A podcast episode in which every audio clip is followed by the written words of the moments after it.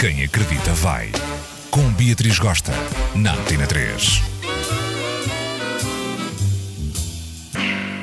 Hello pessoal maroto, desvairado, como é que vai essa semana?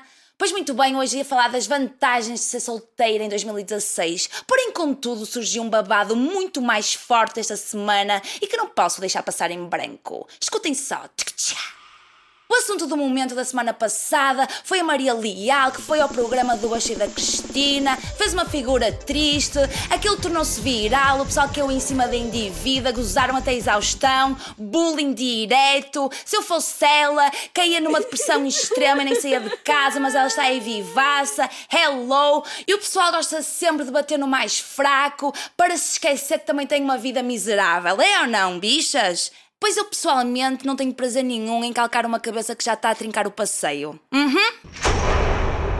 Esta semana houve um boom que caiu direto explosivo nas redes sociais, na internet, na televisão. Houve uma manife relativamente aos táxis versus Uber, em que o Jorge Máximo falou para o Correio da Manhã TV dizendo o seguinte: A lei não é nada para cumprir, a lei é para cumprir por alguns. As leis, sabe como é que são? São como as meninas virgens, são para ser violadas.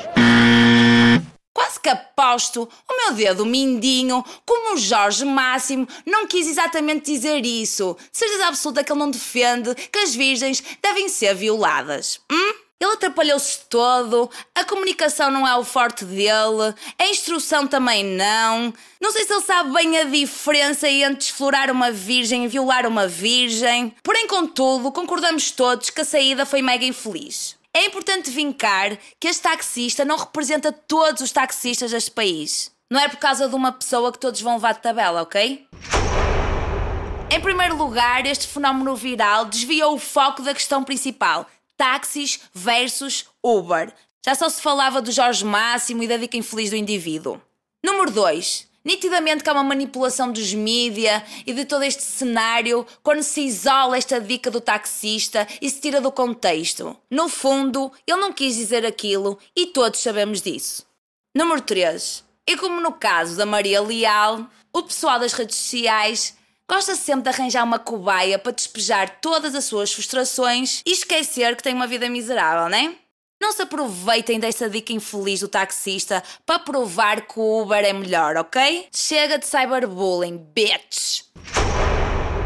Por sua vez, a plataforma feminista Capazes está a preparar uma queixa e a ponderar uma carta aberta. A Procuradoria-Geral da República ainda não se pronunciou, mas uma jurista da Associação de Mulheres Juristas defende que há matéria para abertura de inquérito.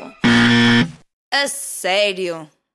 Outra coisa, que parece que não tem nada a ver, mas tem super a ver. Estava eu ontem explorando a minha rede social, Instagram, quando deparei-me com um post de um humorista de peso deste país à beira-mar plantado. Era uma foto com três vacas a pastar na ralvinha verde e uma ganda toura, um mulherão, com uma legging super justa e um topzaço, a mandar peitão e a mandar bujone, como quem vai para o ginásio. E a legenda do Mamba era a seguinte: Quantas vacas vês? A sério que em 2016 ainda há gajas que acham que só porque uma gaja está de batom vermelho, ou está de mini saia, ou está com um legging ou com um top justo, é uma p... é uma vaca? Isto sim para mim é grave. Este gajo tem 300 mil seguidores. A mim, pessoalmente, choca-me mais um humorista famoso que defende o preconceito e machismo do que um taxista que mandou uma ao lado e tropeçou no português. Quem merece mais levar com processo em cima, hein? Agora pensa.